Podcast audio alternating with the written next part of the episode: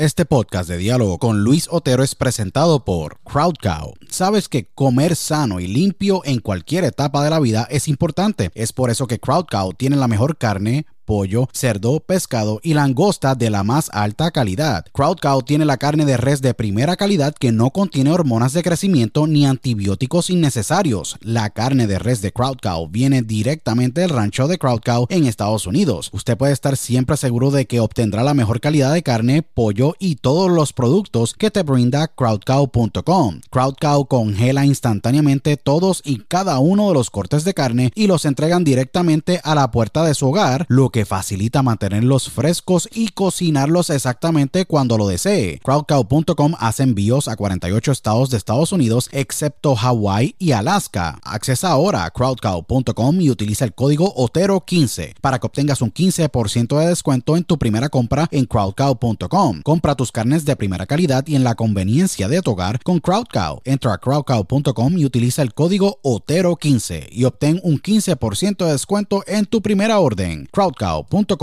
Si padeces de estrés, ansiedad y otras condiciones de salud, tu solución es ThoughtCloud. ThoughtCloud.net manufactura el mejor CBD y los mejores productos derivados del CBD. ThoughtCloud tiene el CBD Isolate, CBD Full Spectrum, CBD en cápsulas, CBD en cremas y lociones, CBD en vapes de muchos sabores y los mejores CBD pre-rolls del mercado en sus sabores de Orange Crush, Dragon Fruit, Blueberry Splash y Sour Apple. El CBD de ThoughtCloud es espectacular y buenísimo, ya que tiene tremendos beneficios. Es 100% orgánico ayuda a mejorar la ansiedad, estrés, bajar la inflamación, dolores crónicos, ayuda a la concentración y otras condiciones de salud. Visita thoughtcloud.net ahora para que hagas tu compra y utilice el código Otero en tu checkout o entra a dialogoconotero.com y accesa el link de ThoughtCloud en nuestro portal para que obtengas un 15% de descuento. Se los digo, ThoughtCloud ha sido increíble para mí y sé que lo será para ti. Nuevamente, accesa a thoughtcloud.net y utiliza el código Otero cuando vayas a hacer tu checkout para que tengas un 15% de descuento en tu compra. thoughtcloud.net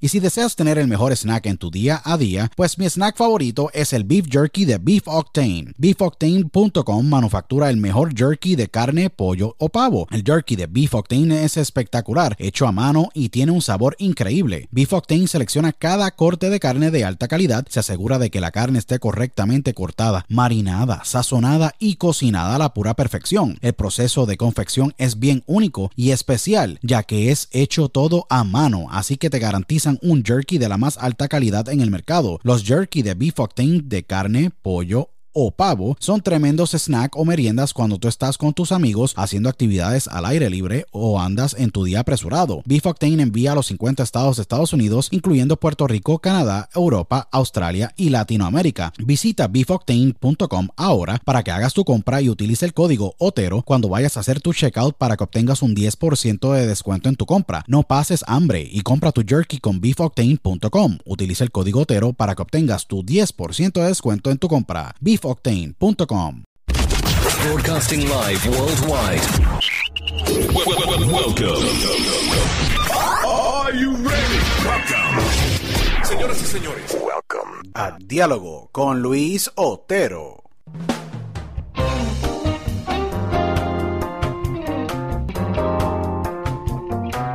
Bueno, muy bien, bienvenidos a todos ustedes y a todos los que nos escuchan a través de Diálogo con Luis Otero, aquí su host Luis Otero, agradecido con todos los miles y miles de personas que nos escuchan a través de todas las plataformas digitales. Son más de 27 alrededor del mundo que nos sindicalizan a través de iHeartRadio.com, eh, Pandora, todos los devices de Alexa y Echo alrededor del mundo, al igual que eh, de Tuning Radio App, Stitcher.com, Apple Podcasts, Spotify, entre muchas plataformas más. Agradecido con todos ustedes, así que síganos en las redes sociales arroba THE Luis Otero y dialogoconotero.com. Estamos trabajando en el website eh, para mejorarlo y llevarles a ustedes una experiencia mucho más eh, increíble. Durante el día de hoy, yo tengo un invitado sumamente, de verdad, sumamente especial.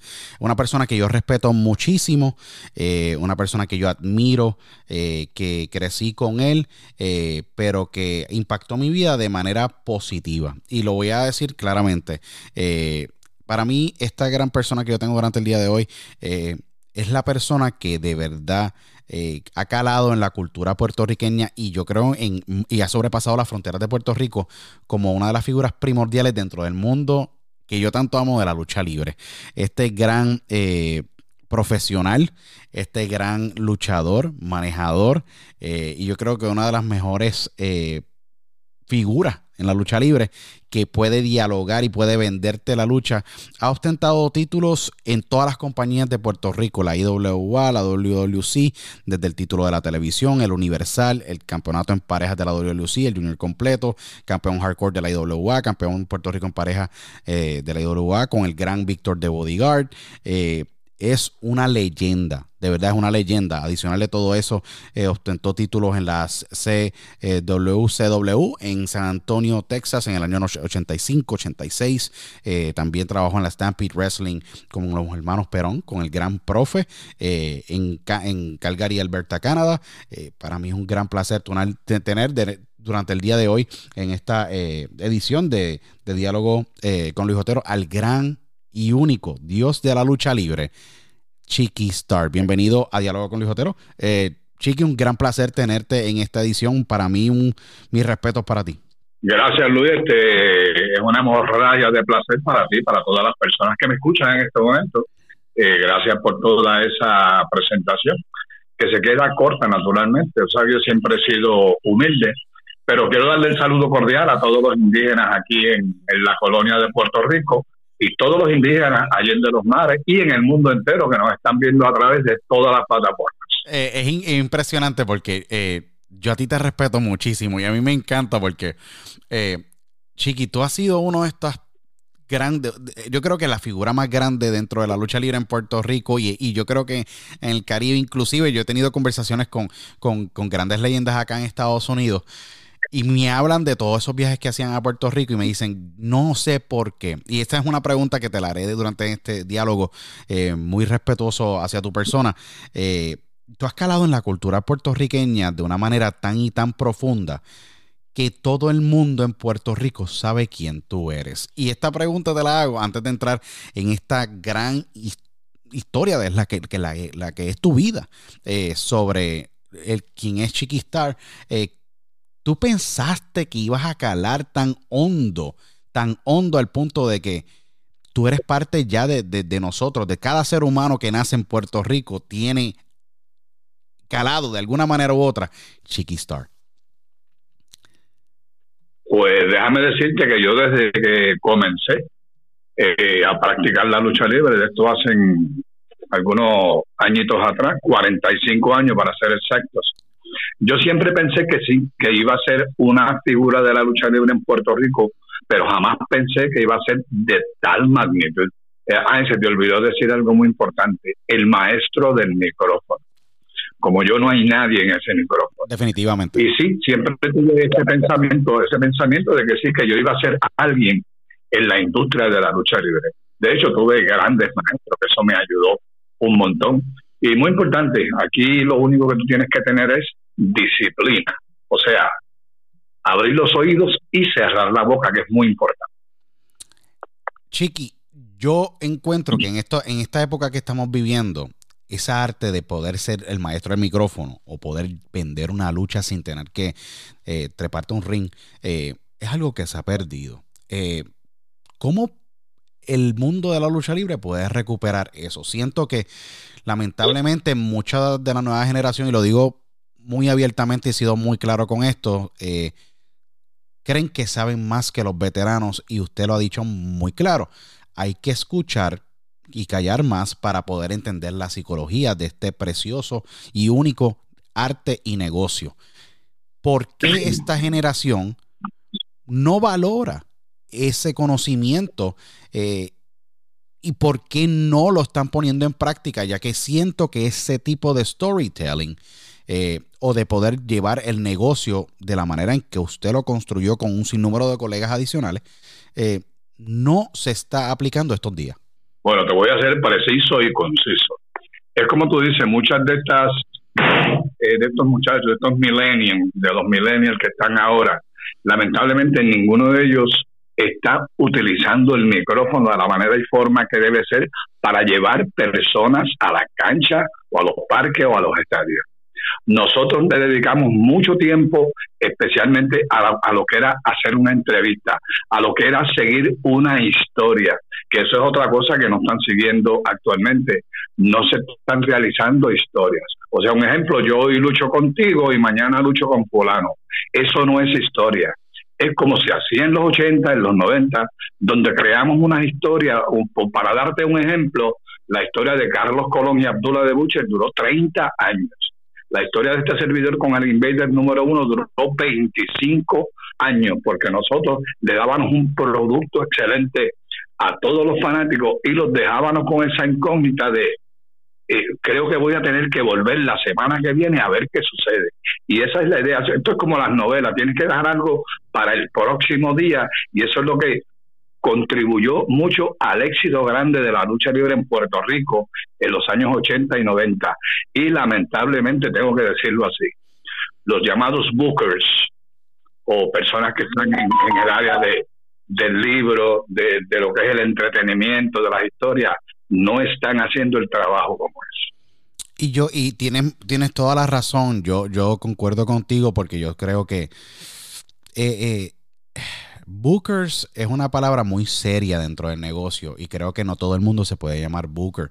Y esto es saltando un poquito al principio, ya que tenía estas preguntas al principio y pues vamos a entrar un poquito más a lo que eh, fue tu carrera, a sus comienzos, el primer año y medio tuyo en, Canadá.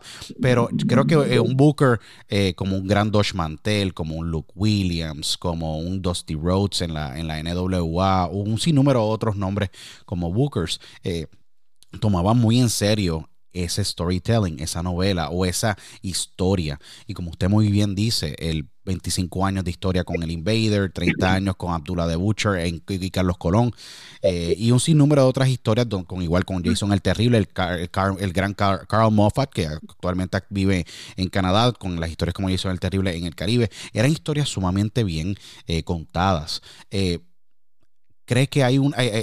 que, ¿Por qué hoy día no se valora ese storytelling? ¿Creen que es muy complicado poder llevar una historia o creen que como el mundo cambia tan rápido, quieren llevarlo de que hoy lucho con X, mañana con Y, mañana con Z?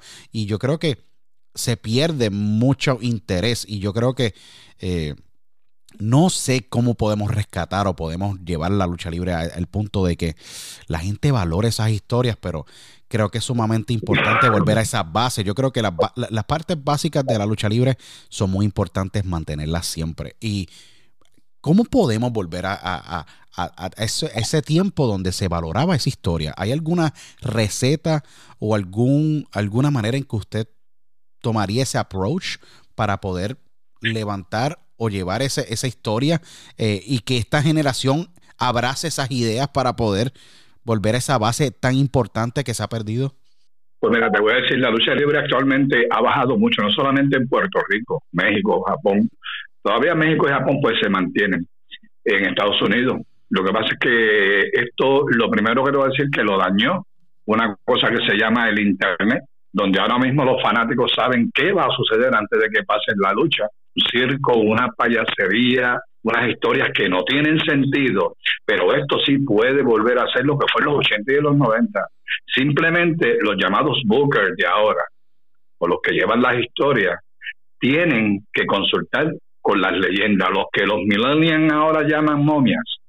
Pero nosotros fuimos que le dimos sentido a la lucha libre en los 80, en los 90, donde había pasión, había dedicación, había respeto, donde en el camerino solamente entraban luchadores, ni la seguridad entraba al camerino. Pero hoy día tú vas a una cartelera y está la esposa, los hijos, la abuela, los primos, los cuñados, dentro del camerino. A veces hay más personas dentro de un camerino que, sentados en la grada. Y eso no contribuye a nada. Pero con un buen sistema, unos buenos libretistas que sepan, y si no saben, me pueden llamar, yo le puedo dar toda la ayuda que ellos necesiten y ellos lo saben porque se lo he dicho. También te digo que hay muchos muchachos de la nueva generación que sí escuchan y me escuchan muy bien porque ellos todos me tienen un respeto a decirte donde quiera que yo vea una cartelera, todos me piden la misión, me dan un abrazo, me piden sus consejos, me dicen, papá, ve la lucha para que me digas cómo quedó.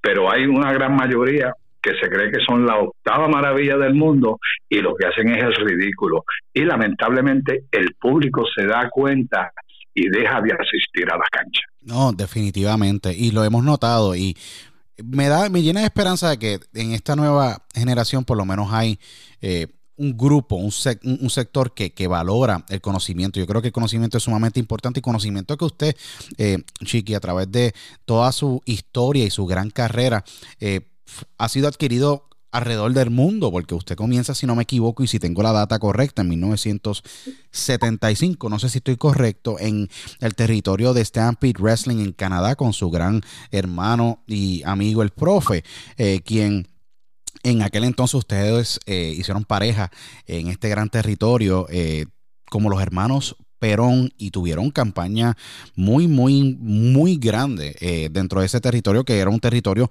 sumamente respetado, que inclusive mucha gente no conoce, pero Carlos Belafonte era Carlos Colón y también pues participó en Stampede Wrestling y también se tuvo años donde se formó eh, en, fuera de Puerto Rico eh, antes de llegar a Puerto Rico y fundar pues lo que fue la Capital Sport Promotion con Joey King y número de otras personas más con Corila Monsoon.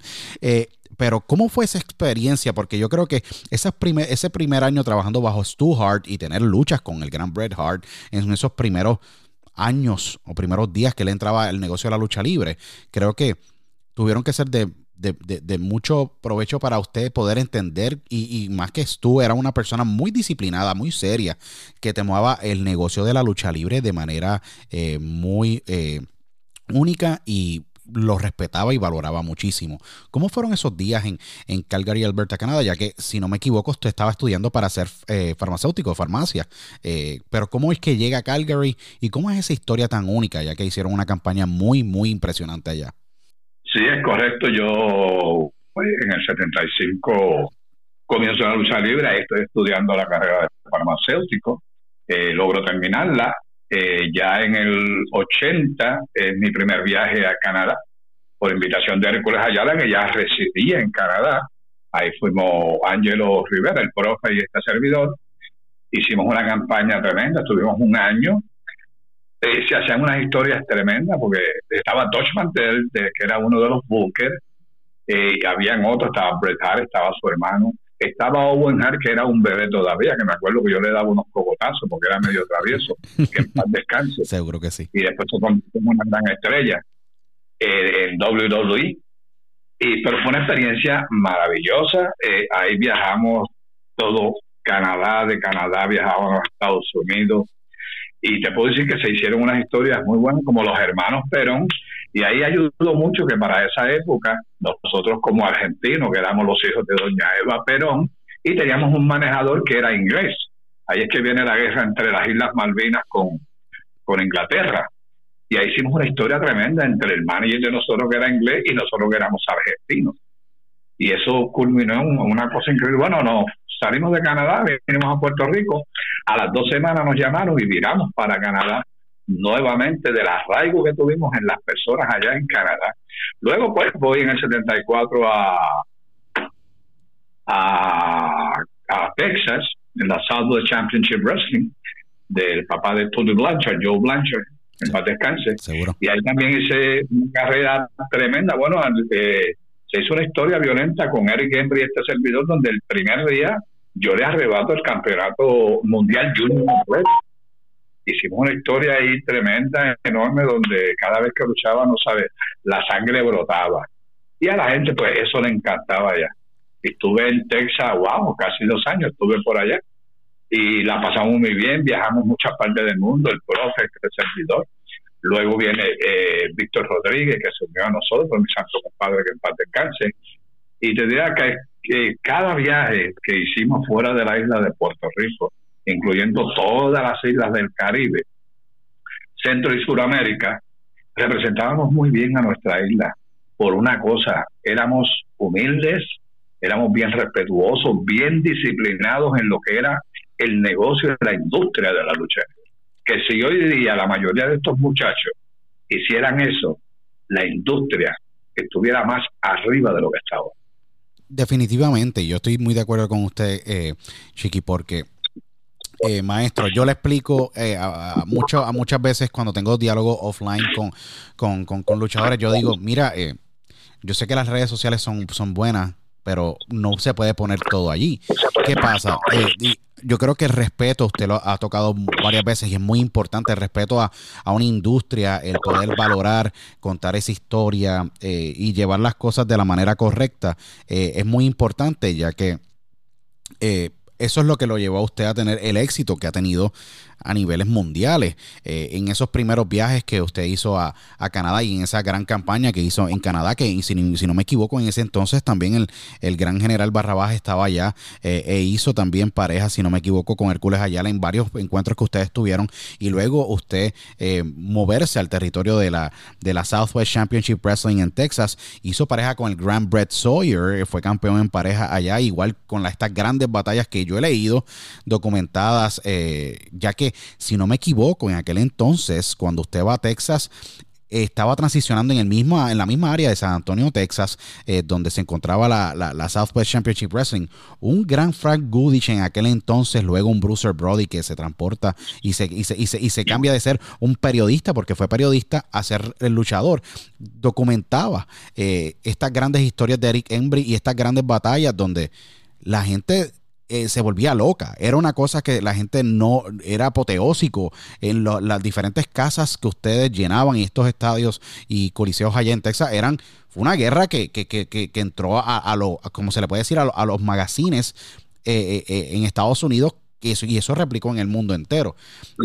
En algún momento, Chiqui, cuando estabas haciendo campaña con Eric Embry, que fue un feudo histórico, ¿Pensaste quedarte en Texas debido al éxito que estabas teniendo en el exterior eh, y continuar esa carrera eh, en Estados Unidos para poder posiblemente transportarte a otro territorio, sea el de Jim Crockett en el sur o en el noroeste o en el oeste con eh, en el área de San Francisco o en el noroeste noreste con Vince, Vince McMahon padre que en aquel entonces era la World Wide Wrestling Federation en algún momento te pasó por la mente, mira, me voy a quedar en Estados Unidos, hacer carrera acá y poder capitalizar en este momentum que estoy teniendo, ya que Texas fue un territorio sumamente importante en tu carrera?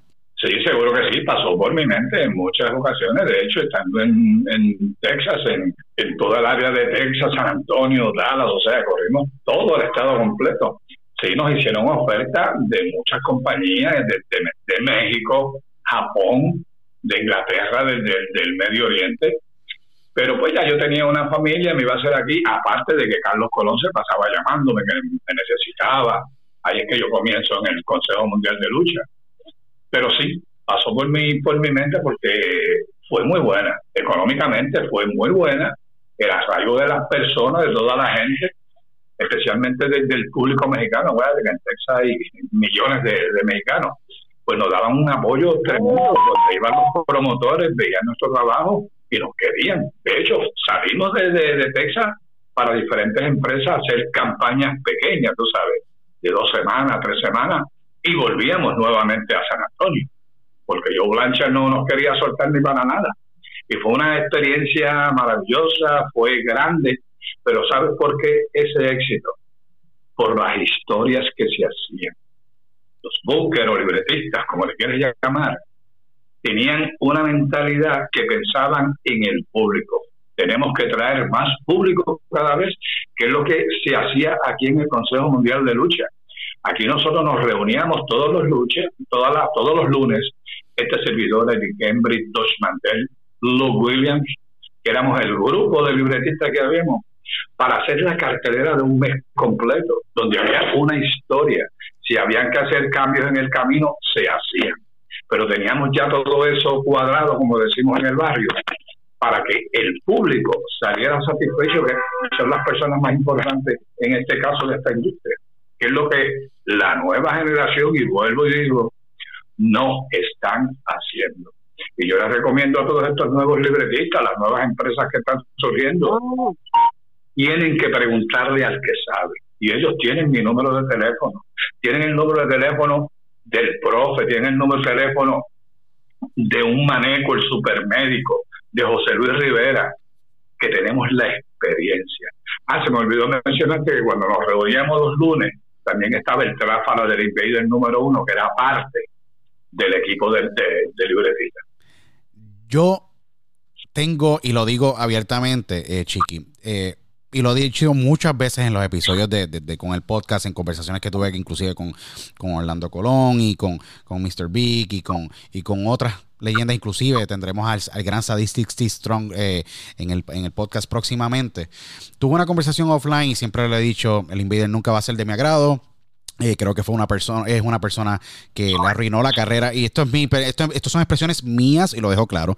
Le arruinó la carrera a muchas personas, a, muchos luchadores debido a que pues se metían en las historias eh, y pues las afectaba eh, o les quitaba las oportunidades a, grandes luchadores. E inclusive, pues, es la persona que pues crea esta página negra en la historia de la lucha libre. No se puede ocultar, ya es una historia mundial.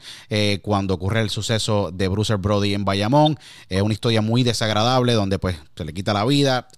Tony Atlas, Dutch Mantel, eh, Sabio Vega, quien lo tuve también en el podcast, habla muy claramente y abiertamente sobre ese suceso que es una, mancha negra. Yo sé que eh, ustedes nunca se han llevado bien. Usted muy, ha sido muy claro en, en, las conversaciones y en muchas entrevistas eh, en medios seculares y en medios mundiales que pues usted ha dialogado sobre el Invader. Yo me siento de manera igual, inclusive posiblemente hasta hasta con más peso debido a que eh, eh, una industria se, se, cayó debido a, no ser eh, respetuoso y pues dependiendo de lo que ocurrió aquella noche no sabremos nunca total la, la, total verdad de por qué ocurrieron esos sucesos pero por qué y cómo es que ocurre ese tipo de roce o ese tipo de, de situación Chiqui que lleva a a tener este, porque ustedes han conducido negocio en el ring, hay que decirlo, pero nunca ha habido eh, ese tipo de relación de que tú puedas decir, mira, eh, sí, se, se cuenta la historia y ya, eh, pero yo no tengo ningún tipo personalmente de respeto por más que haya ocurrido y tenga una gran carrera en Puerto Rico por el Invader y, y con la única persona en este mundo que me siento así ha debido en el negocio debido a lo que ocurrió y por lo, mucho que impactó a las familias eh, como usted Chiqui y a muchísimos otros colegas al gran Mr. Pogo que en paz descanse antes de que falleciera tuve la oportunidad de dialogar con él y la pasó muy fea en Puerto Rico después de ese gran ese suceso que ocurrió con Bruce Brody ¿Por qué esa, esa animosidad y, por, y cómo es que, que, nace esa animosidad tan fuerte? Bueno, primero que todo, este, no solamente tú te sientes así, o sea, todos, todos sentimos vergüenza ajena de ese episodio que ocurrió hace muchos años, lamentablemente. Eh, tengo que decirte que Bruce Brody para mí era un hermano. O sea, él vivía en Texas, yo estuve radicado en Texas, yo me quedaba en la casa de Bruce Brody y él me dijo, no, tú te quedas en mi casa y Brody en Japón luchando y yo en su casa con su esposa y con, su hijo, tú sabes. Teníamos una confianza y viajábamos a al Caribe, donde fuera, y si él llegaba primero me llamaba, mira chiqui, ya llegué. Si yo llegaba primero, le decía, pues, eh, Frank, ya llegué, estoy en tal sitio. Y así era todo, pero este señor, lamentablemente, el invader número uno, tengo que decirlo de esta manera, eh, él tenía fanaticada pues por lo que hacía, como tú dijiste al principio, él le dañó la carrera a muchas personas porque él quería ser la estrella en cada una de las luchas. Él quería ser parte de cada una de, las, de, estos eventos porque él quería ser la figura máxima. Nunca lo pudo ser. Carlos Colón y este servidor siempre nos le fuimos por encima y ese era el celo que él tenía. Y al ver que yo eh, yo comienzo pues como un babyface, tú sabes, el final mío era mirar para el techo y esperar que me contaran tres pero por mi disciplina, mi desempeño, se me dio una oportunidad la cual yo aproveché. Eso a él quizás pues, no le gustó. Y en Puerto Rico vinieron muchas estrellas que fueron súper estrellas en WWE. Te puedo hablar de un Hulk Hogan, eh, te, puedo hablar de muchas personas que estuvieron aquí eh, y actualmente, pues ya algunos están, están retirados. Kane, y muchos más de ellos que estuvieron aquí, un, Dusty Rose que hace cáncer. Me acuerdo que cuando vino Hulk Hogan aquí hace más de 40 años, Carlos Colón y Jovica le dijeron, tú no sirves para esto. Y miren lo que se convirtió Hulk Hogan, que fue el que más dinero le dejó a WWF y ahora WWE. Pero este señor, lamentablemente, su actitud, su temperamento, no era el mejor, ni con los fanáticos, ni con los luchadores. Tengo que decirlo así porque así fue que ocurrió y lamentablemente este evento que terminó pues en la muerte de Bruce Brody, aparentemente ellos tenían unas diferencias hacían algunos años atrás. Eh, no mucha gente se ha comentado de cosas como que hubo deuda de dinero y un montón de cosas, pero eso eh, administrativamente yo nunca me metí en eso y solamente te puedo hablar de quién fue la persona de Bruce Brody, un elemento que hacía su trabajo al pie de la letra y era un profesional.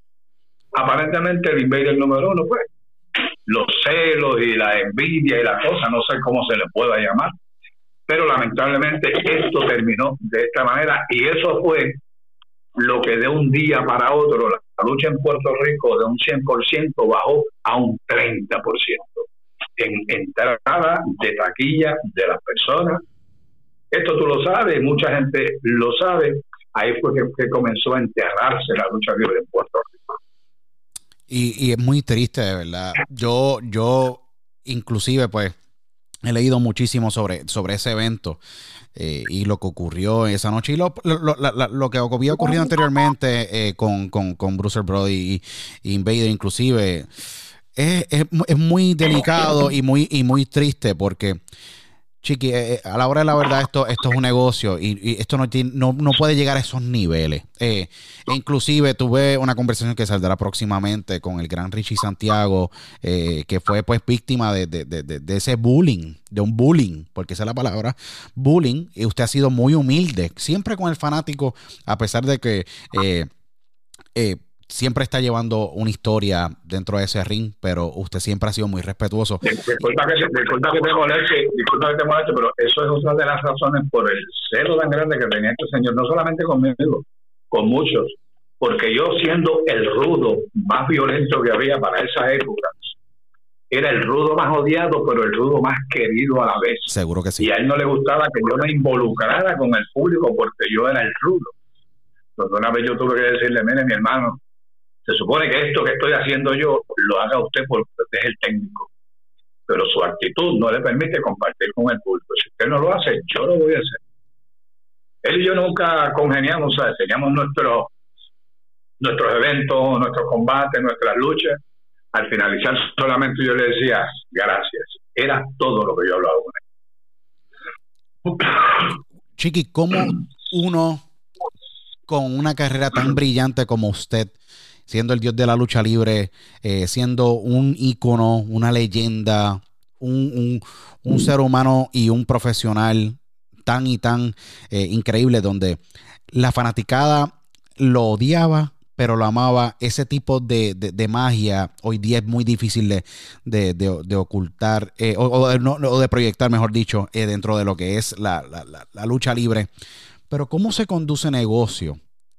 Con una persona que ha cometido esos actos y que afectó a tanta gente y se mantiene esa responsabilidad y ética por el fanático y negocio. Es para mí, yo siempre lo he visto como que, wow, es sumamente de respeto, pero bien difícil el que conduce negocios con un ser humano como ese señor, el, el Invader, y poder llevar una historia es como que, wow, el respeto para Chiqui, porque yo no sé cómo yo pudiera hubiera podido trabajar. Creo que es algo sumamente delicado y fuerte, ya que usted conoció a Bárbara y a su hijo, eh, del hijo de, Bruce Brody, una familia. Es que bien fuerte. Yo no, lo miro desde afuera y yo digo, wow, hay que, hay que darle mis respetos grandemente. Por eso lo respeto mucho a usted, por la, la simple razón de que es fuerte llevar negocio con alguien que cometió algo así. Y que se salió con la suya porque lamentablemente nunca cumplió tiempo, nunca testificó y este caso a los ojos del mundo Puerto Rico sigue siendo un país donde pues todo crimen queda impune. Eso sí, lamentablemente te puedo decir que sí. No, no que él quedó impune, o sea, él sale no culpable, que es muy diferente a salir inocente, que lo que la gente quizás no puede entender.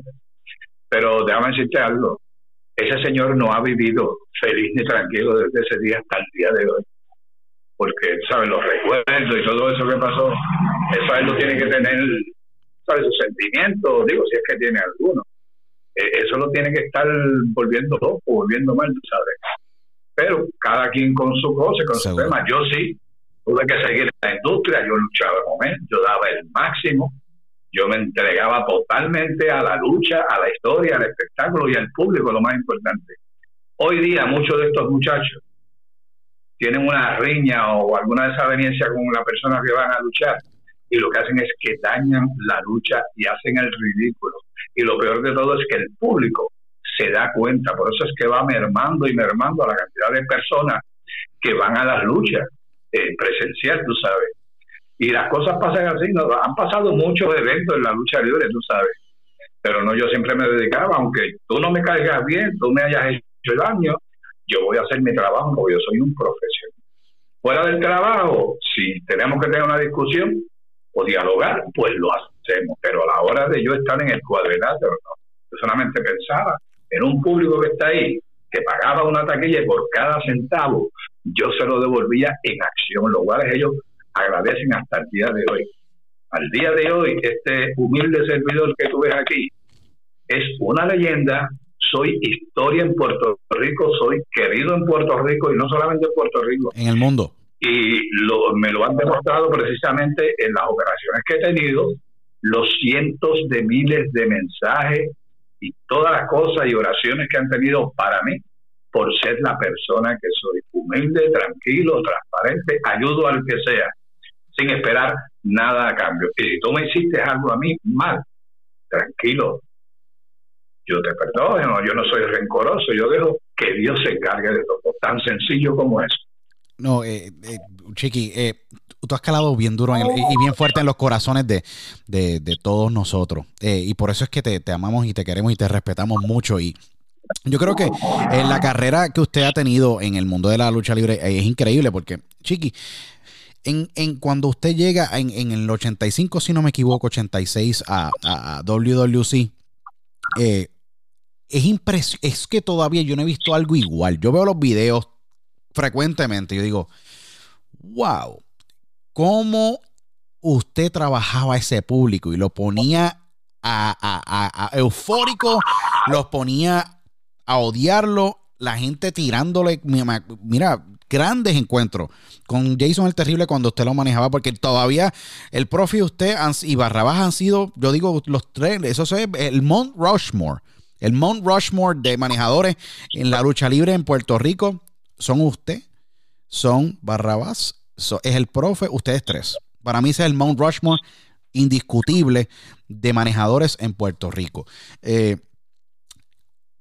viendo luchas de, Jason el Terrible, usted manejándolo. Usted viendo a Abdullah de Butcher con, con Chiqui Star manejándolo. Viendo a Chiqui, cómo la gente, se, Chiqui, cómo te veían la gente a ti, que, se, pues, era una, es que todavía yo lo pongo y digo, wow, esto, esto, esto haría noticia en el mundo entero hoy día, debido a las reacciones en el estadio Irán Bithorn tepe a tepe a capacidad, que no cabía ni un alma.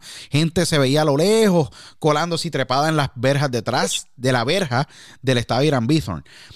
De todos esos eventos, cuando usted llega a Puerto Rico y crea esta euforia y usted cala hondo en el fanático, ¿Qué psicología usted estaba utilizando para, porque yo sé que esa magia es sumamente difícil de llegar y metérsele debajo de la piel al fanático. Cuando llegas a Puerto Rico, hay algo específicamente que usted diseñó en su mente y dijo, sabes que yo quiero verme así, ponerme una corona, ponerme eh, un manto por encima, amarrármelo en el cuello, ser ese tipo bien, bien odiado al punto de que la gente eh, le tiraba piedra. Era, es algo que todavía es, eh, no se ve, ya no se ve. había una, ¿Qué te pasaba por la mente a la hora de usted sentarse en la televisión al frente eh, y poder vender esas luchas de la manera en que usted lo hizo y luego traducir eso al evento? Que en el evento la euforia era más todavía, era mil por ciento. Y la reacción impresionante y le sugiero a todo el mundo que vean esos videos de Chiquistar, pongan, entren a, su YouTube, entren al YouTube y entren y pongan Chiquistar, WLC, Chiquistar, Jason el Terrible, Chiquistar, Abdullah Butcher, Chiquistar con en el eran una era una reacción impresionante. ¿Alguna fórmula, alguna manera en que usted se preparaba para poder lograr ese tipo de reacción? Porque es algo que, que se ha perdido. Bueno, ya te lo dijiste, o sea, había que tener la magia de llevar el mensaje en cada entrevista para que la cancha se llenara por la noche.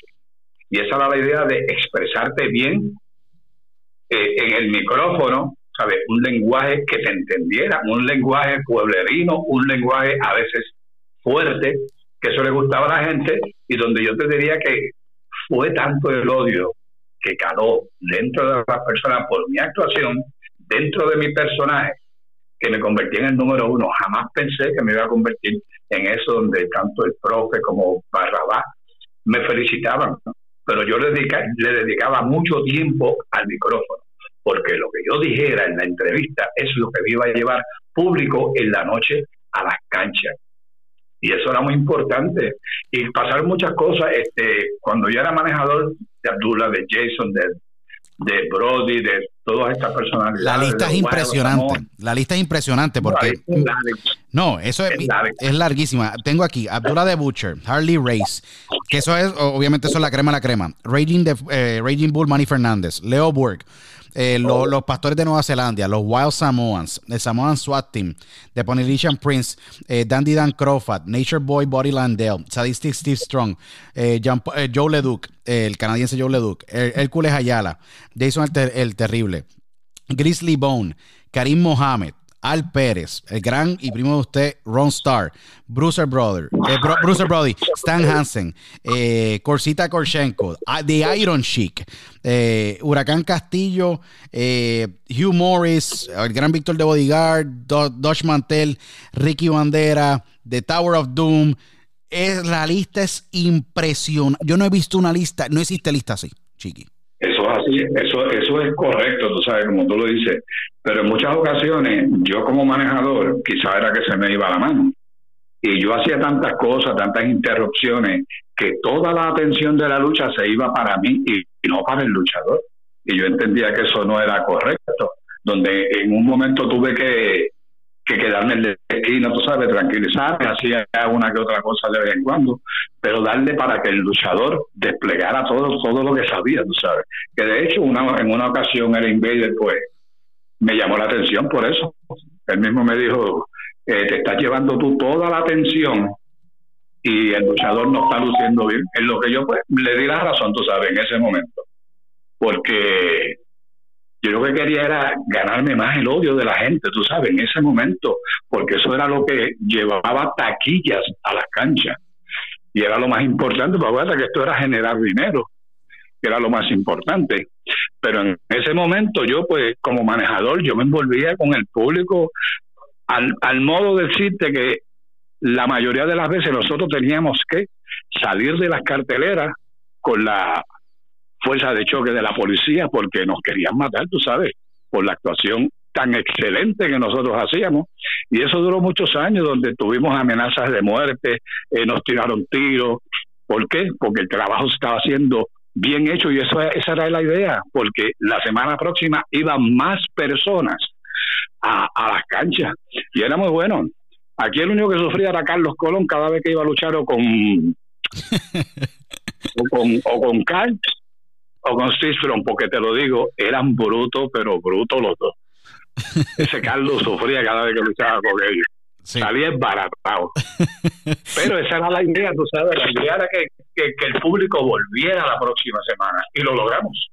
Yo tuve la oportunidad de hablar con el gran Steve DiSalvo, Steve, eh, de Sadistic Steve Strong, eh, quien habla muy bonito de usted. Tuve la oportunidad de comunicarme con él eh, hace como una semana atrás. está retirado ya de la lucha libre en el estado de, de, Minnesota.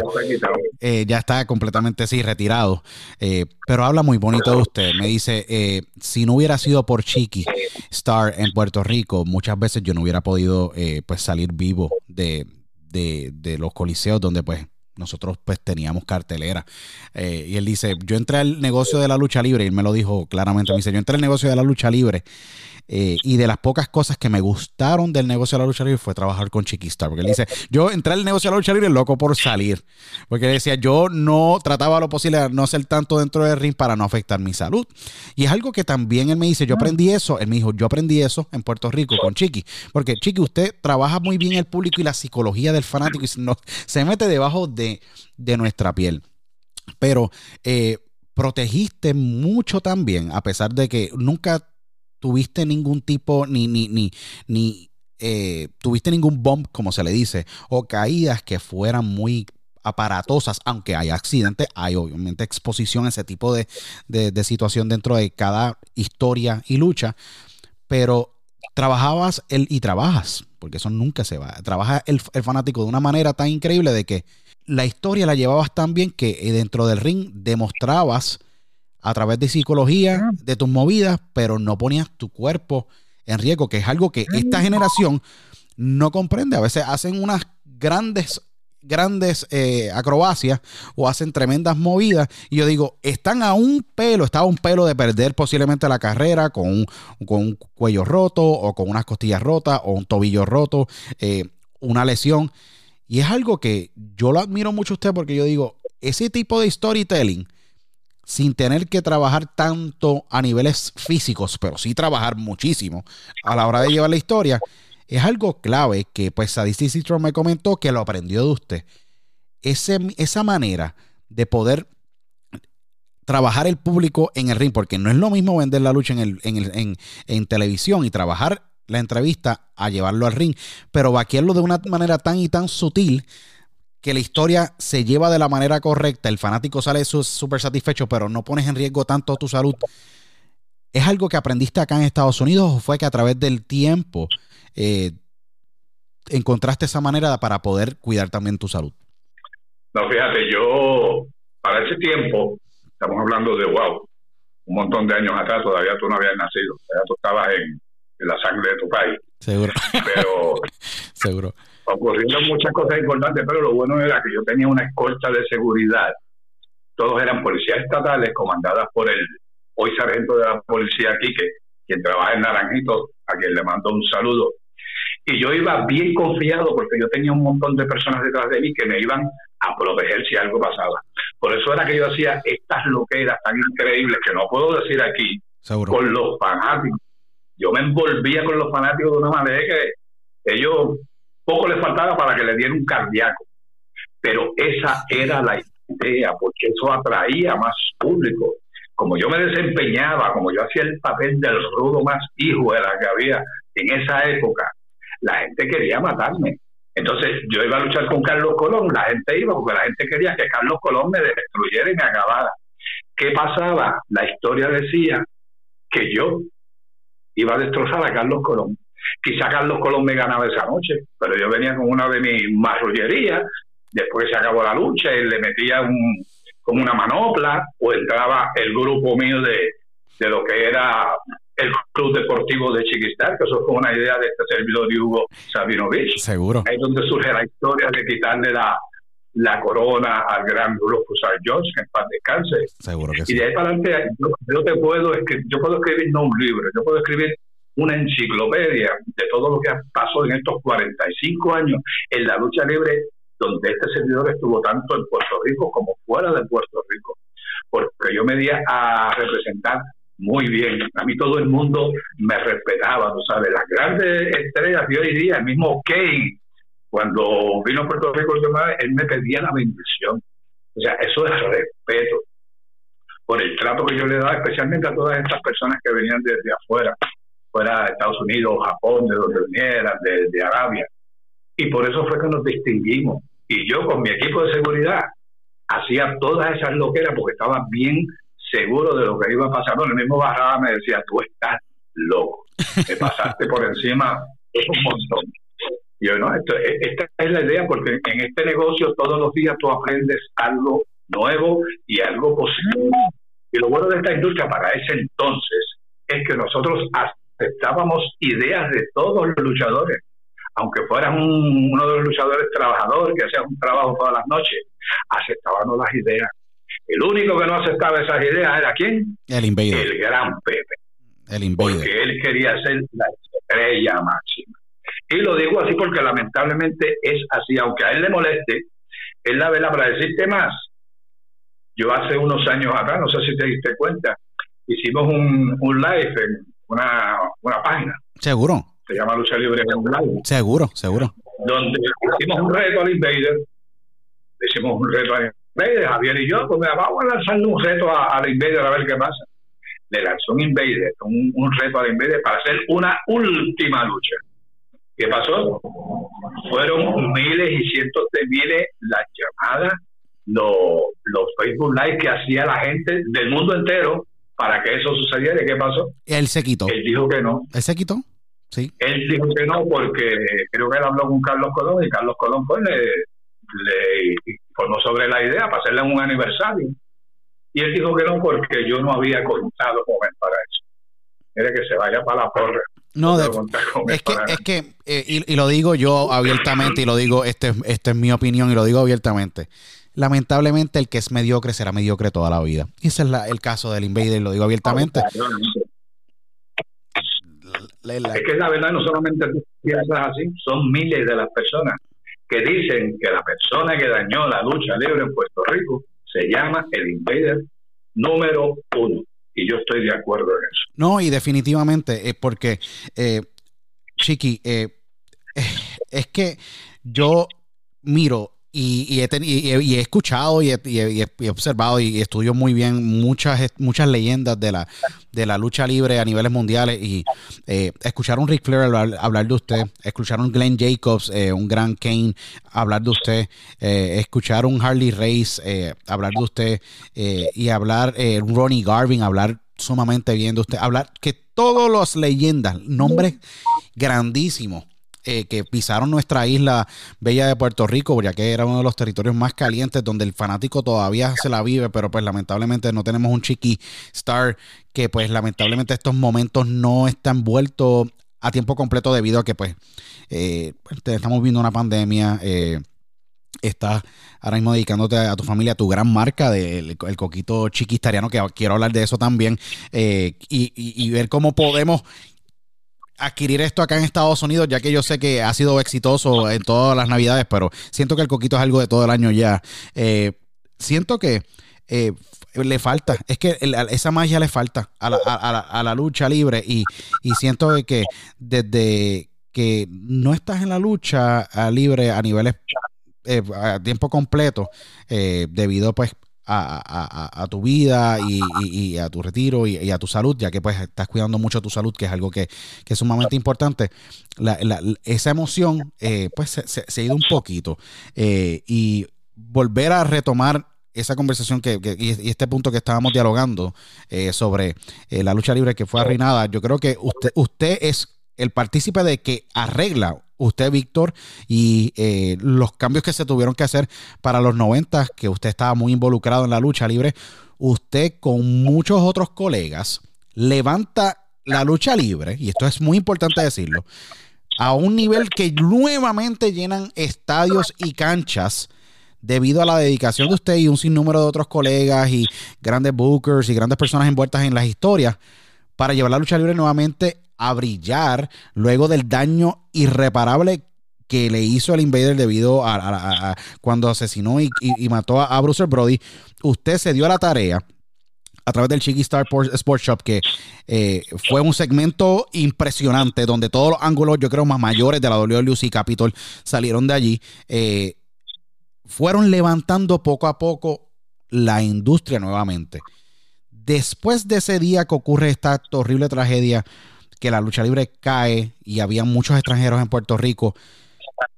¿Cómo es que nace esa mentalidad de usted para poder levantar la lucha libre en Puerto Rico junto a Carlos y otros en número de, grandes luchadores para llevarle al punto donde se ve WWC y nuevo capítulo de Chiqui Star IWA con Víctor Quiñones y el gran Víctor de Bodyguard, que en paz descanse se le extraña todos los días, eh, y, levantar la lucha libre al punto donde el estadio Roberto Clemente Walker de Carolina tepe a tepe a capacidad. Yo sé que usted llevó eso a su corazón y dijo, tenemos que levantar esto porque si no, no vamos a sobrevivir. Eh, ¿Cómo fue ese mindset después de ese día? ¿Qué pasó el día después? ¿Y cómo fue que se vuelve nuevamente vuelve a renacer la industria? Porque usted estuvo en el mismo medio de la tormenta y ayudó a la industria nuevamente a levantarla. Sí, eso es correcto. No solamente yo, fuimos un grupo que decidimos, pues esto tenemos que levantarlo y como lo vamos a levantar es, primeramente, Aquí nadie va a mencionar el nombre del invader número uno ni de lo que pasó. Aquí nos vamos a olvidar de todo eso. Vamos a pensar como negociantes, como comerciantes, porque esto es un negocio. Esto no es un deporte. Ahí Carlos brincó, no, que esto es un deporte. Carlos, esto no es ningún deporte. Y tú lo sabes. Esto es un negocio. Se molestó conmigo. Y ahí comenzamos y nos reuníamos. Todos. Dos Mantel, eh, Hugo Sabinovich, este, el supermédico Maneco, este servidor, el profe, Víctor, todo. Y exponíamos nuestras ideas y ya salieron un montón de ideas nuevas, un montón de historias nuevas, y así lo hicimos.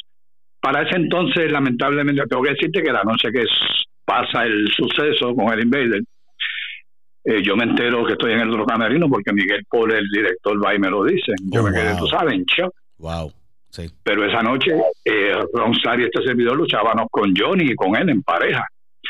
Y Ronstar decía, no, yo me voy a llevar una cuchilla en la, en la bota, yo no sé qué pueda pasar. Yo le dije, haz lo que tú quieras, tú sabes. Y esa noche nosotros fuimos la última lucha, la lucha estelar. Él subió, él luchó con nosotros como si aquí no pasó nada. Wow. Pero nada, una cosa increíble. Terminamos la lucha y yo dije, esto no puede ser. Esto es increíble. Pero nos- nosotros decidimos, vamos a una nueva mentalidad. Lamentablemente para ese tiempo, pues tuvimos el, eh, Víctor y yo un- unos percances con Yovica, eh, ya tú sabes que es de dinero, Seguro. y para ese entonces, eh, para ese entonces ya Vitín estaba con la IWA y Vitín nos hace el acercamiento, nosotros le explicamos que mira que nos deben tanto dinero, me dijo no te preocupes que yo se los pago. Y así fue. Hablamos con Vitín, eh, yo hablé con Carlos, le dije, mira Carlos, Víctor y yo pues decidimos irnos para la IWA, Vitín nos hizo una oferta, la cual Carlos entendió hablamos con Vitín, nos reunimos allá con, con los Booker, con Sabio y los muchachos. Hicimos una historia. Vitín para ese entonces ya estaba perdiendo más de un millón de dólares porque las canchas estaban vacías. Y él estaba, él estaba invirtiendo, invirtiendo. Seguro. Hicimos una historia donde eh, eh, había una lucha, creo que era Apolo y Enrique Bandera o Che, no me acuerdo, donde hay Víctor, este servidor y Ángel, el hermano de Víctor. Entramos a la cancha, me acuerdo fue a la cancha pequeña de Carolina, y ahí entramos, patazos a todo el mundo, dejamos a todo el mundo en el piso y nos fuimos. Si habían 100 personas era mucho. La semana después, cuando anunciamos en televisión la promoción y todo eso, que Víctor y yo vamos a estar allí, la gente no cabía, los bomberos tuvieron que detener la entrada de personas porque ya eran demasiados. De ahí en adelante, Vitín no perdió un centavo, que en paz descanse mi hermanito. Y de ahí en adelante, entonces sí que nos reunimos. Estaba Dos Mantel, estaba Chen, estaba Ricky Bandera, Apolo, estaba este servidor, Víctor, Miguelito, Huracán Castillo. Y ahí comenzamos una nueva era en la lucha libre profesional que le gustó tanto a la gente, donde en un momento dado, creo que Carlos Colón hizo el comentario de que si la IWA seguía seis meses más, Capitol desaparecía. Y era por las historias que estábamos haciendo, como tú dices, en el Clemente Walker de Carolina. Eso fue increíble. Aparte de que estaba cayendo un torrencial de lluvia increíble, un lleno asqueroso, como decimos, y unas historias muy buenas que duraron hasta que pues yo me voy de la IWA y la IWA pues después desaparece. Pero lo más importante es las historias. Si no tienes una historia y a los muchachitos nuevos, la nueva generación, que respeten y valoricen a las leyendas, las leyendas que fuimos lo que empezamos todo esto y hoy día gracias a, él- a esto ellos son luchadores profesionales muchos muy buenos te puedo mencionar a Carlito eh, te puedo mencionar a, BJ hay un montón por ahí Hamed 450 que son los muchachos que se levantaron escuchando a los viejitos como nosotros. Esa, ese capítulo de IWA, cuando ustedes deciden salir de, de, de, de WLC por los asuntos económicos, debido a pues que he escuchado tantos que yo digo, wow, es impresionante cómo, cómo se, se manipulaban y afectaban económicamente al no pagarle. Un, es increíble. Tú poniendo tú, tú, y es algo que para mí no tiene perdón. Eh, tú ir a, a poner eh, tu cuerpo, sacrificar tu familia, tu vida, eh, guiar a una cancha para darle a un público algo, para y luego de que ocurra que no te pagues es algo que yo digo, wow, es, es de verdad es sumamente fuerte. Y eh, tomas la decisión con Víctor, eh, el gran Víctor de Bodigal, el hombre con la mejor patada voladora en todo Puerto Rico, en toda la historia. Bueno, para mí una de las mejores patadas, yo decía, wow, este hombre se mueve como un junior completo y es un, y es un, y es un peso completo.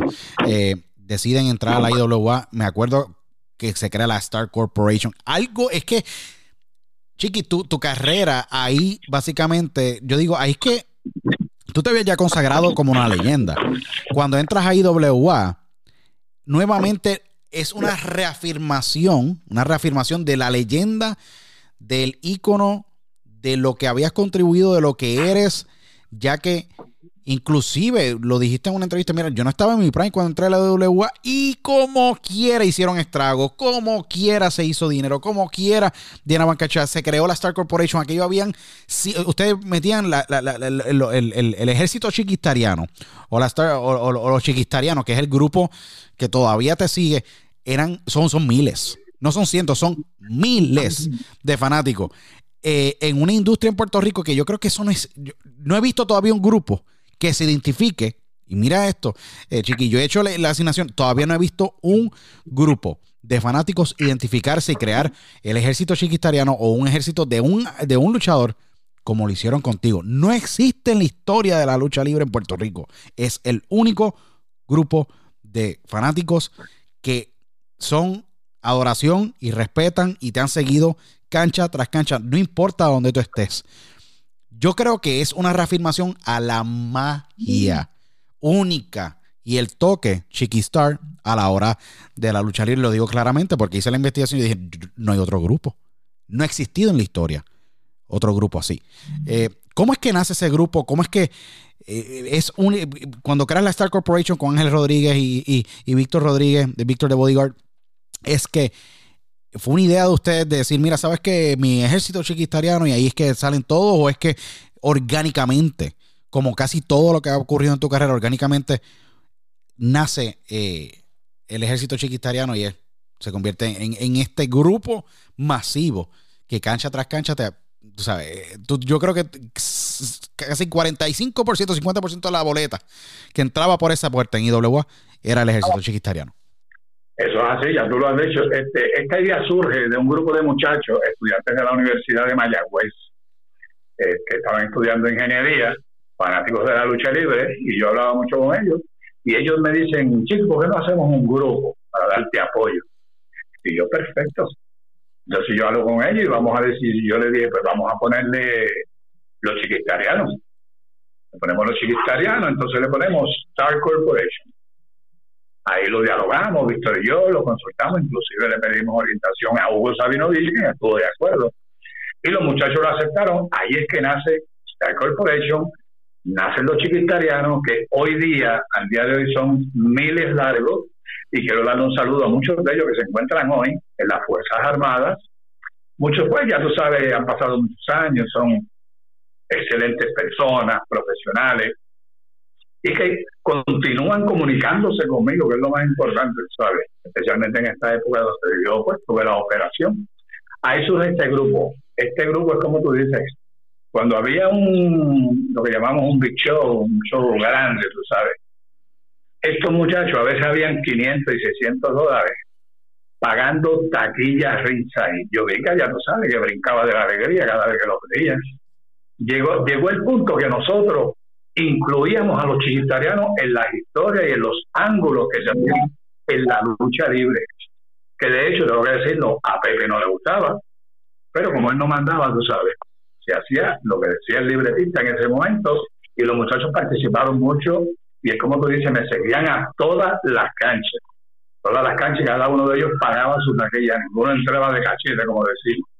Y eso era muy importante. A raíz de eso, Ricky Bandera me dice, papá, porque yo, yo tengo ganas de hacer un grupito para hacer la contraparte tuya de al respecto, vamos a hacerlo. Pues tú eres el Mesías, y vamos, ya en una entrevista él me dice, yo iba a luchar en contra de él, y él me dice, le dice, bueno, pues como tú eres el rey de la lucha libre, yo voy a ser más grande que tú, porque yo soy el Mesías. Ahí surge el grupo que hace Ricky Bandera también, eh, hizo un grupo bastante grande, muy bueno, y en las canchas el grupo de Rick con el grupo mío de los chiquitarianos le daban un, sabor a acción, candela, ellos motivaban a todos los fanáticos. Y esa era la idea. Eso le gustó un montón a Vitín Guillones, ya tú sabes. Y de ahí en adelante, pues que nosotros seguimos. Eh, no sé qué pasó con el grupo de Ricky, pero los chiquitarianos siguen activos, seguimos ahí en pie de guerra, como decimos, tú sabes. Que de hecho yo pues vendo las camisetas mías de Star Corporation, los chiquitarianos y todas esas cosas. Y es gracias a estos muchachos que tuvieron esa idea hace muchos años atrás. Y eso les dio mucho valor y mucha fuerza a la industria de la lucha libre en Puerto Rico. No, le dio demasiada fuerza porque yo no he visto todavía un grupo. Imagínate, la historia está clara. No hay un grupo así. Están los hijos de Mesías, sí. Pero no le. tú sabes, fue algo. Lo tuyo fue orgánico. ¿Me entiendes? Lo orgánico, lo único que, que lo que nace de manera natural es lo, es lo que perdura. Porque no he visto todavía un grupo, y lo digo abiertamente. Eh, ¿Dónde están los hijos del Mesías online? Eh, no los he visto. La Star, el ejército chiquitariano, los chiquitarianos, están en todas partes. Y, y, yo dije, wow, es impresionante que casi ya más de 20 años desde, desde, que ustedes hicieron esa primera aparición, más, un poquito más de eso, digo, wow, todavía, todavía hay una, un respeto, una lealtad, un, un cariño impresionante eh, de, esa, de esa base de fanáticos que crece, que se ha multiplicado. Eh, definitivamente muy, es muy, es muy impresionante. Eh, Chiqui, el Chiqui Star Sport, Shop es algo tan, fue algo tan único que yo creo que para mí fue el primer segmento de un luchador sindicalizado cuando la WLC era eh, miembro de la NWA de la National Wrestling Alliance, donde tú tuviste todas las estrellas habidas y por haber gigantescas Harley Race, eh, The Nature Boy, eh, Ric Flair, Bruiser Brody, Ron Starr, The Iron Chick. Para nombrar, lo que nombré fueron Hall of Famers que estuvieron, inclusive muchos más, que estuvieron en esa sección. Yo creo que esa sección abrió el paso y yo miro las otras secciones que salió. Salió el Carlitos Cabana, yo digo, lo más seguro allí, el Chiqui Star Sport Shop caló tanto en Carlito que dijo, mira, vamos a hacer algo así. O siento que tú fuiste el primero en tener un segmento así. Y luego hoy día, por eso es que existe posiblemente. Y lo utilizo como analogía. Miss TV, eh, eh, el Rated R segment, eh, el Carlitos Cabana, el Piper Speed.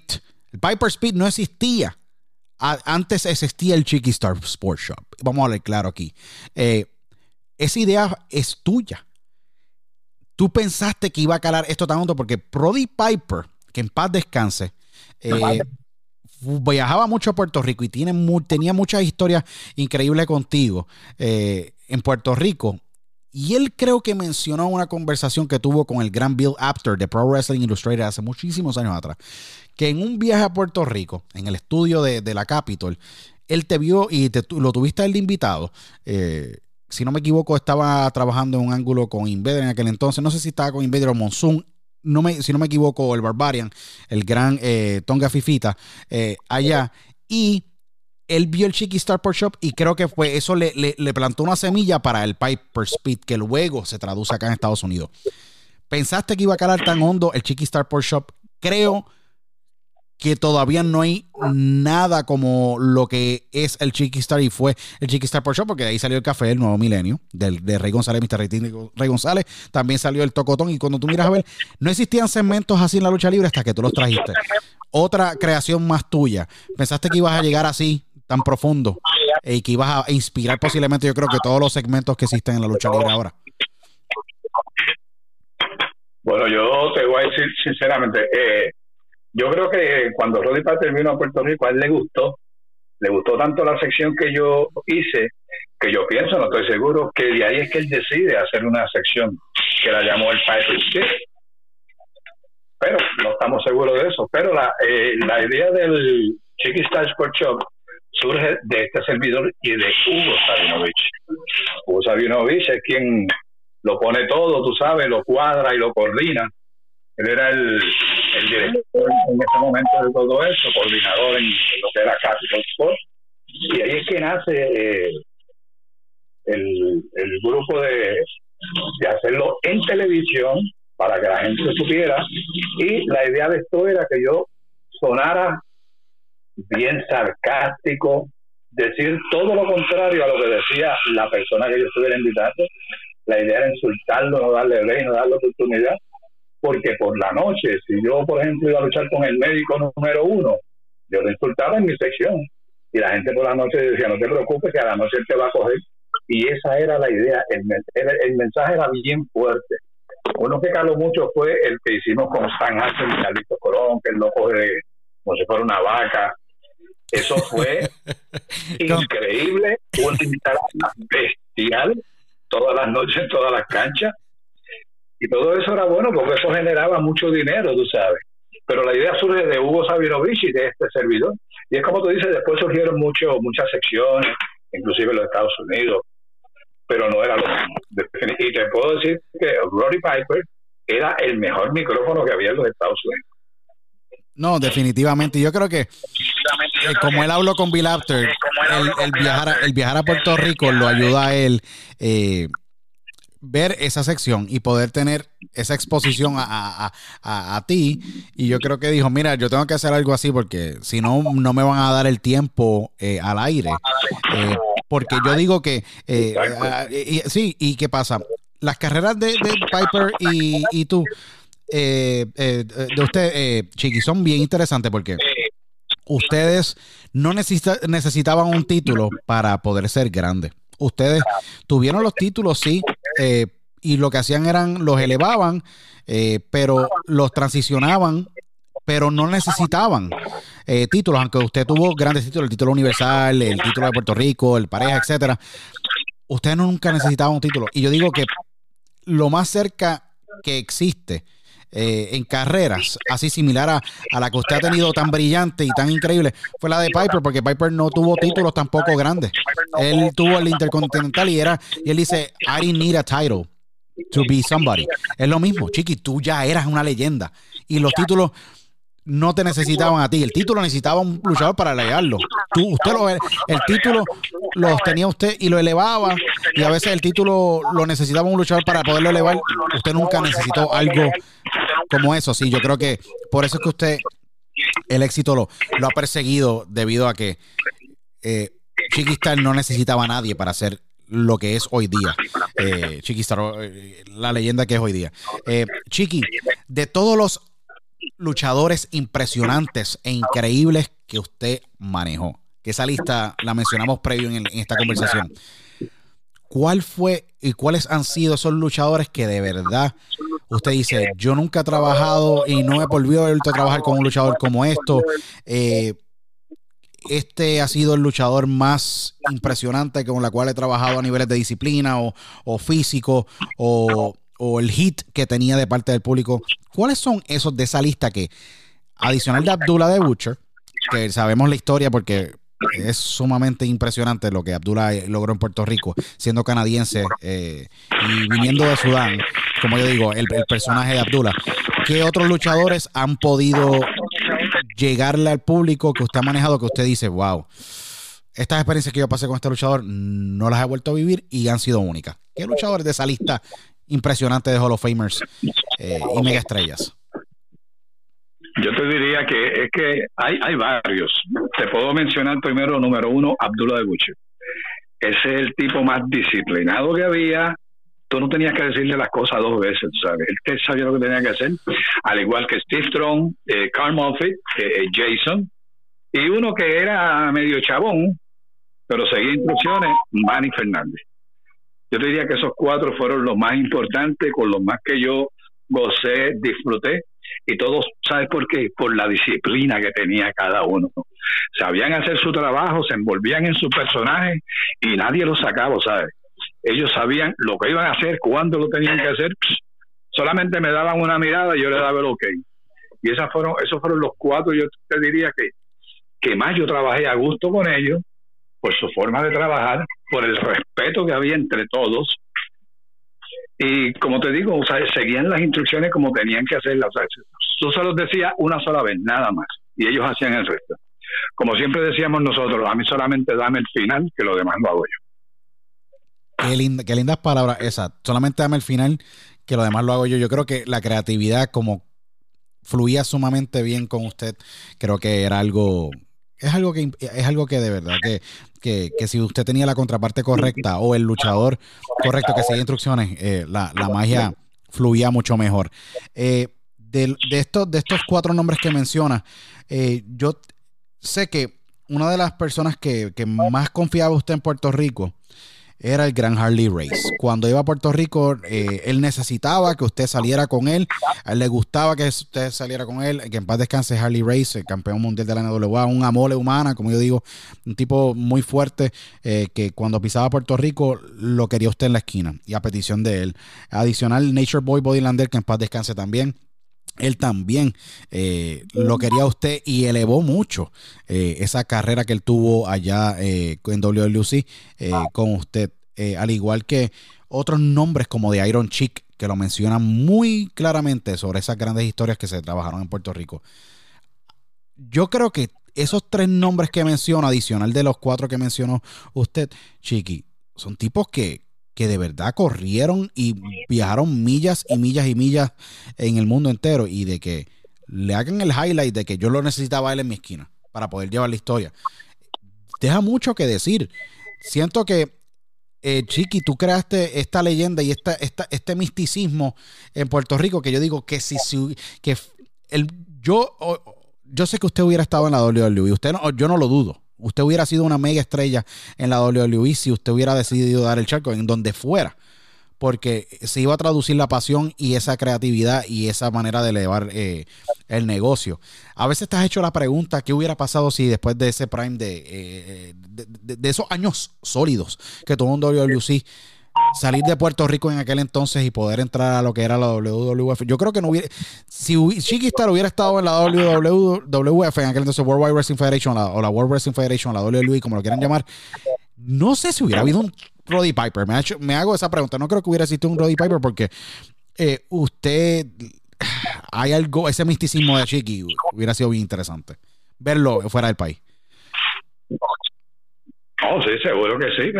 De hecho, yo luché en WWE cuando estaba el papá de Vince, una vez que yo estaba en San Antonio y ellos tuvieron una cartelera en San Antonio y Joe Blanchard, el papá de de Tolly. De Blanchard Jr., como lo digo yo. Sí, de, Tolly, Blanchard. correcto. Y fuimos allá y nosotros luchamos, se escogió un grupo de, del Southwest Championship Wrestling y luchamos en esa cartelera. Ahí yo conocí a Vince McMahon Sr., dialogó con él, un señor muy amable, excelente, le gustó el trabajo que nosotros hicimos. Pero si yo hubiera seguido llegado a WWE así por temporada, quizás hoy día estuviera en el Hall of Fame. Uno nunca sabe. Pero es como yo te digo, Harley Ray siempre le gustaba estar conmigo. ¿Sabe por qué? Pues yo decía, no te preocupes, que a ti no te va a pasar nada, nadie te va a tocar. Inclusive un día le dije, te voy a presentar el equipo de seguridad que yo tengo, que son las personas que te van a cuidar a ti y llevé a 12 de los muchachos, 12 monstruos que siempre andaban conmigo, y me dijo, yo estoy seguro, yo te quiero en mi esquina todas las veces que yo salga. Y por eso muchos de ellos les gustaba estar conmigo porque se sentían seguros en lo que era la seguridad. Aguante que el público en Puerto Rico antes no era fácil. Era un público violento, un público que se vivía la lucha de rabo a cabo, tú sabes, ellos la vivían se sentían parte de la cartelera. Y por eso muchos de ellos, al igual que Iron Chico, o sea, que te estoy hablando de personas que, por eso muchos de ellos son hoy Hall of por el respeto y la disciplina y la pasión que tenían con este con esta industria, tú sabes, con este negocio de la lucha Lo que lamentablemente no está pasando ahora. Ya quisiera yo que por lo menos la mitad de los luchadores que hay hoy día siguieran las inclusiones como tienen que ser y escuchar a las personas que tienen que escuchar. Eso es lo que, es, que hace este negocio. No, definitivamente. Chiqui, eh, y ya, más o menos eh, culminando este, este gran diálogo que es histórico y lo menciono, esto es un diálogo histórico sin precedentes que hemos tenido en, diálogo con Otero. Somos más de 100 mil oyentes mensuales, pero yo sé que eh, va a haber muchísima gente que, que, que, que, va a estar con la boca que se le va a abrir de todas las cosas que hemos dialogado acá. en el 2003 al fin se cumple yo creo que algo que tenía que haber pasado hace muchísimos años antes, el usted obtener el, campeonato eh, universal de la WWC. Eh, y le gana Carlito. eh, no le ganó a Carlos Colón, le ganó a Carlito, el hijo de, Carlos, eh, en un gran combate. Y yo creo que eh, ese título se supone que lo hubiera tenido usted posiblemente en 1988, 89, en, en, ese en pleno, en, plena Chiqui Star manía, porque es la verdad, lo que había era una, un Chiqui Star mania de, que duró décadas. O sea, fue una década de no parar. cuando le ponen ese título y cuando usted gana ese, título. ¿Qué significó ese momento para usted? Porque yo sé que tiene que haber sido especial, porque usted tuvo muchos campeones universales que usted manejó. Pero el que usted sea el campeón universal, como quiera, tiene algo especial.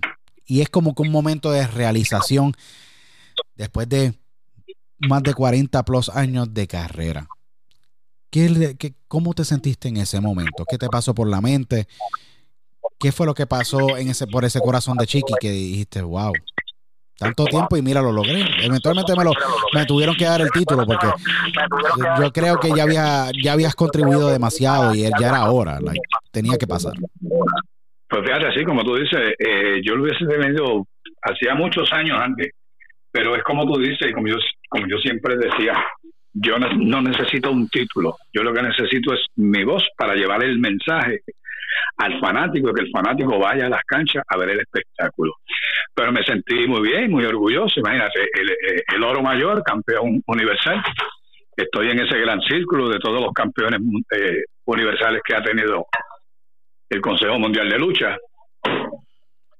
Y te puedo decir que más que el campeonato universal, yo me sentía más orgulloso de lo que yo hacía detrás del micrófono, porque eso era lo que le daba con ese dialecto que yo utilizaba, que la gente se quedaba boba, tú sabes, ¿cómo es posible que este señor hable así, tú sabes? Una cosa increíble. Y es por eso que hoy día yo voy a ser reconocido por todas esas cosas, independientemente por el, todos los campeonatos que yo tuve, pero más por lo que yo hice como manejador, que eso es lo que la gente va a recordar siempre y naturalmente por todas las buenas acciones que he hecho, aparte de lo, de lo que es la lucha libre, ¿sabes? Sí, no. Porque acuérdate que antes, en mi barrio, cuando tú eras niño, tu papá te decía, este como es grande y bruto, puede ser o policía o luchador profesional. Y como para ese tiempo la policía no pagaba mucho, pues yo decidí ser luchador profesional. Y la gente piensa que la mayoría de los luchadores son unos analfabestias, que son brutos, no. La mayoría de ellos estamos profesionalmente somos personas educadas, somos profesionales. Yo, aparte de farmacéutico, yo soy investigador privado. Yo estudié justicia criminal. El profe es programador de computadora. O sea, cada uno de ellos tiene su profesión. Pero como nos dedicamos a la lucha libre full time, eso es lo que nos gusta, eso fue lo que nos gustó. Queríamos que el público conociera de nosotros y como te digo, yo nunca pensé llegar tan, tan alto. Sí pensé que iba a llegar un poquito, pero al llegar al punto donde yo he llegado, que soy reconocido mundialmente, y la gente me quiere y me adora, eso era lo que yo quería. Que existiera una leyenda en Puerto Rico en el deporte de la lucha libre, y yo lo logré gracias a todos ustedes, a los fanáticos. Porque tengo que darle gracias a los fanáticos, porque sin los fanáticos no podemos hacer nada. Y sí, muy orgulloso de haber sido campeón universal, pero más orgulloso de ser Chiquistar, el rey absoluto de la lucha libre. Definitivamente, el rey absoluto de la lucha libre. Chiqui, estás en una, una faceta que a mí me encanta porque hace varios años atrás eh, yo estoy de visita en Puerto Rico, yo radico acá en el estado de Pensilvania eh, y estoy de visita en Puerto Rico unas navidades y estoy en esta actividad eh, familiar y veo una botella de coquito chiquistariano. Y yo, wow, qué súper cool. Yo, bien fanático. Y, como te respeto muchísimo, y digo, brutal. Y era un coquito de Nutella, si no me equivoco, o era un coquito normal, de, un, coquito espectacular que, de, tu línea. Y yo digo, wow, Chiqui está haciendo eh, coquito y has creado eh, una empresa, te has convertido en un empresario.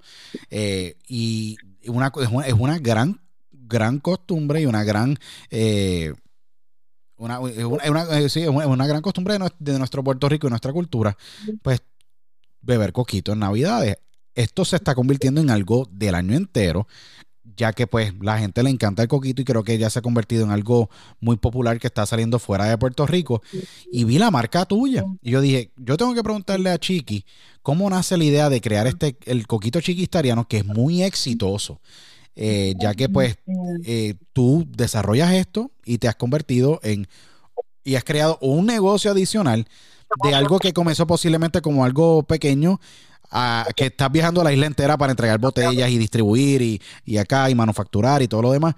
Algo que nuevamente me da y no le da la razón al mundo de que tú eres un tipo que eres sumamente creativo, un empresario y que te reinventas a través de los tiempos. ¿Cómo es que nace la idea de este gran negocio y nos, hablas, hablas un poco para que la gente también se contacte contigo? Porque era un coquito sumamente delicioso, de verdad que sí. Pues te diré que esta, esta idea del coquito surgió hace como 10 años atrás, pero lo hemos, lo hemos patentizado y todo y nos va muy bien. lo único que solamente lo hacemos en época de Navidad, más o menos desde noviembre hasta enero, donde hemos tenido una acogida excelente, maravillosa. Lo estamos exportando a los Estados Unidos, eh, a las Islas Vírgenes y Puerto Rico, naturalmente.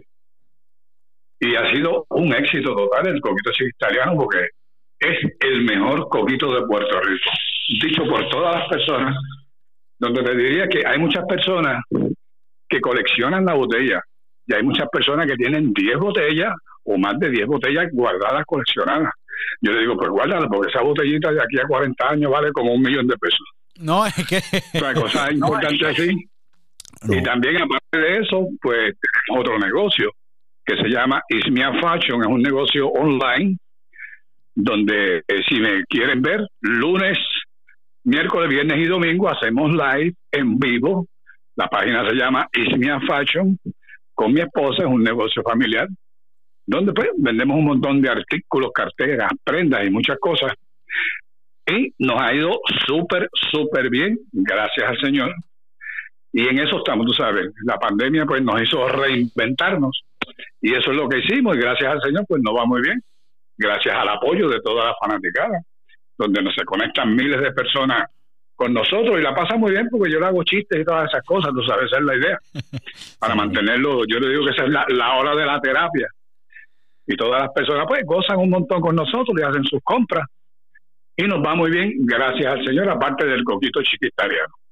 ¿En dónde pueden entrar para, la gente. ¿Y cómo podemos accesar acá los que nos encontramos en Estados Unidos, en Islas Canarias, en España, en Centroamérica, Suramérica que nos escuchan? Inclusive tenemos personas que no puertorriqueños y latinos que están en Nueva Zelanda en, y, en otra, y en otros países. ¿Dónde pueden accesar para poder entrar en Ismia Fashion y poder comprar y poder entrar a esos live y poder eh, adquirir la mercancía e inclusive cuando esté y entre en temporada el coquito chiquistariano en la, en la época de noviembre, donde la gente puede entrar para poder, para poder comprar la mercancía en Ismael Fashion y poder obviamente luego encontrar eh, el, el coquito chiquistariano y poder ponerte las órdenes a ti. ¿Dónde podemos contactarte?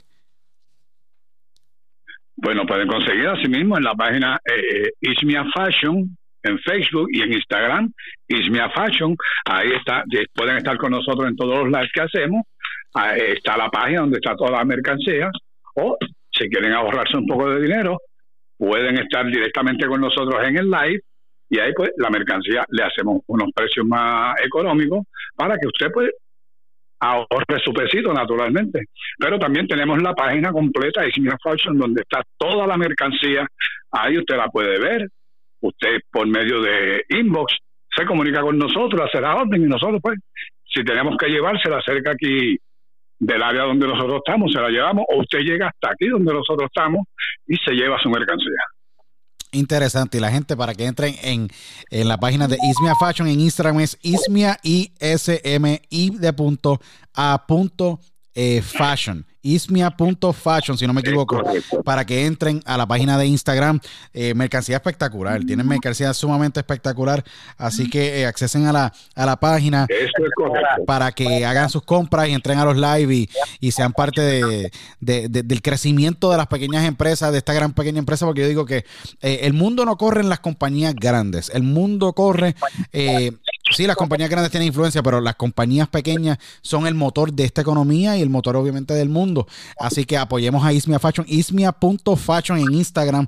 Entren también en el Facebook para que estén pendientes y estén pendientes a Chiqui cuando entre en temporada en el mes de octubre eh, y noviembre para poder, el mes de, noviembre para que entre en ustedes y estén pendientes para que pongan sus órdenes con el coquito chiquistariano. Eh, Chiqui, eh, dándole culminación a este, yo creo que diálogo sumamente histórico, y lo digo histórico porque eh, un diálogo histórico que he tenido con, con usted, eh, el dios de la lucha libre, Chiqui Star, quien hemos tenido invitado en este gran episodio. Eh, Chiqui, ¿qué mensaje le daría usted a, a todo el que nos está escuchando? Que usted impactó su vida de manera positiva, como en la mía. crecimos con usted, con usted ha contribuido eh, en el negocio eh, y ya es usted parte de nosotros, porque la verdad, eh, siempre pues está presente de, alguna manera u otra cuando vemos una cartelera en televisión, etcétera. Siempre nos acordamos de Chiqui Star. ¿Qué mensaje le tiene que dar a toda la fanaticada? Y no tan solo la fanaticada, sino todos los que están escuchando. Que, que han apreciado y han podido escuchar esta gran historia. Que yo sé que la historia tendría 1500 páginas de un libro porque es una historia sumamente impresionante que yo espero que ese libro esté pronto en alguna en, algún momento esté en nuestras manos pero qué mensaje quisiera dar a todos los que nos están escuchando. Seguro claro que sí no y podemos hacer 20 programas eh, en las redes sociales en tus redes porque hay mucho que contar no hemos dicho ni, ni la mitad de la historia. Pero lo que quiero es que decirle a las personas que recuerden a este humilde servidor como el hombre que le dio acción, le dio entretenimiento, les hizo pasar coraje, los hizo reír, pero que me recuerden como la persona que soy. Humilde, una leyenda, el icon de la lucha libre, lo más grande, el hombre humilde de Vega Baja, Puerto Rico, de campo. Y que amo a mi isla, Puerto Rico, sobre todas las cosas, los amo a todos ustedes por apoyarme durante 45 años. Gracias a ustedes, pues, pagaba el carro, pagaba la casa, comía, porque si no, no lo podía hacer. Hay otros que no agradecen eso, sin mencionar a Pepe, pero, ay, lo mencioné, perdón.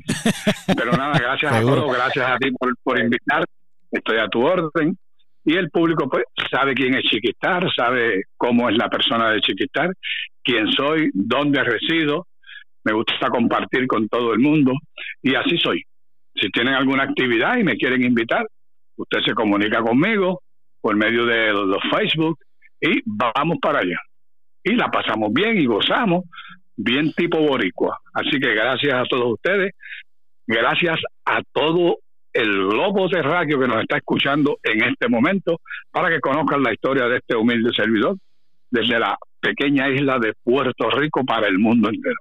Gracias a ti Luis, gracias a todas las redes y gracias a los fanáticos nuevamente, porque gracias a ellos es que existe Chiquistar y existe la lucha libre. No, definitivamente. Eh, yo le hago la promesa a la gente, mientras tengamos Chiqui eh, eh, para rato, yo voy a, invitarlo al programa de diálogo con Otero, ya que pues se nos quedaron muchísimas cosas. El tiempo es limitado. Chiqui es un hombre con muchas obligaciones, tiene Ismia Fashion, tiene un sinnúmero de otras cosas adicionales, pero Chiqui yo te agradezco y te respeto y lo digo públicamente. Te respeto muchísimo. Gracias por los momentos tan emocionantes que nos ayudaste a olvidar lo que ocurrió en el mundo en ese momento. Eh, y todos los problemas que nos olvidamos mientras te podíamos ver eh, trabajando eh, y llevándonos emoción en la lucha libre. Gracias por, por crear esta, estas memorias inolvidables, ser parte de nuestra cultura, impactar la vida de millones de personas a través del gran y bello arte de la lucha libre y el gran negocio de la lucha libre.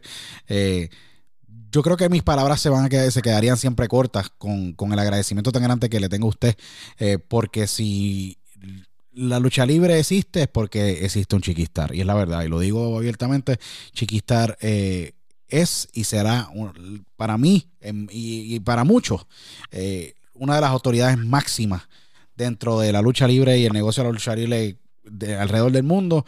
Y yo creo que para mí el Mon Rushmore de manejadores alrededor del mundo, usted tiene que estar así también, ya que usted es uno de los manejadores y de las figuras más grandes que ha tenido la lucha libre. Así que mi respeto, Chiqui, esta es tu casa. Eh, mucha salud y vida para usted siempre eh, y sabe que eh, aquí lo queremos mucho y usted es bienvenido aquí cuando usted quiera. Gracias a ti, Luis, gracias a todas las fanáticas y como siempre digo, Muchas, muchas gracias por haber aceptado este humilde servidor por 45 años, dándole entretenimiento y pasándola bien. Así que vamos a divertirnos, vamos a gozar y recuerden que de mi manga sale cualquier cosa. Y si no te gusta este mensaje, cómprate un bosque y piérdete. O mejor aún, trágate un borrador y bórrate porque Chiquistar existirá para siempre. Definitivamente. Eh, Chiqui, un placer para mí tenerte en el programa de hoy. Te tendremos próximamente pronto nuevamente. Y sabes que la gente nuevamente entren a ismia.fashion en Instagram, ismia fashion, para que hagan sus compras, eh, apoyen a Chiqui, su negocio. Y eh, Chiqui, esta es tu casa para todos que nos escuchan alrededor del mundo, los miles y miles. Síganos en todas nuestras redes sociales de Diálogo con Otero. Y nos vemos en la próxima edición de Diálogo con Luis Otero. Hasta entonces. Chao.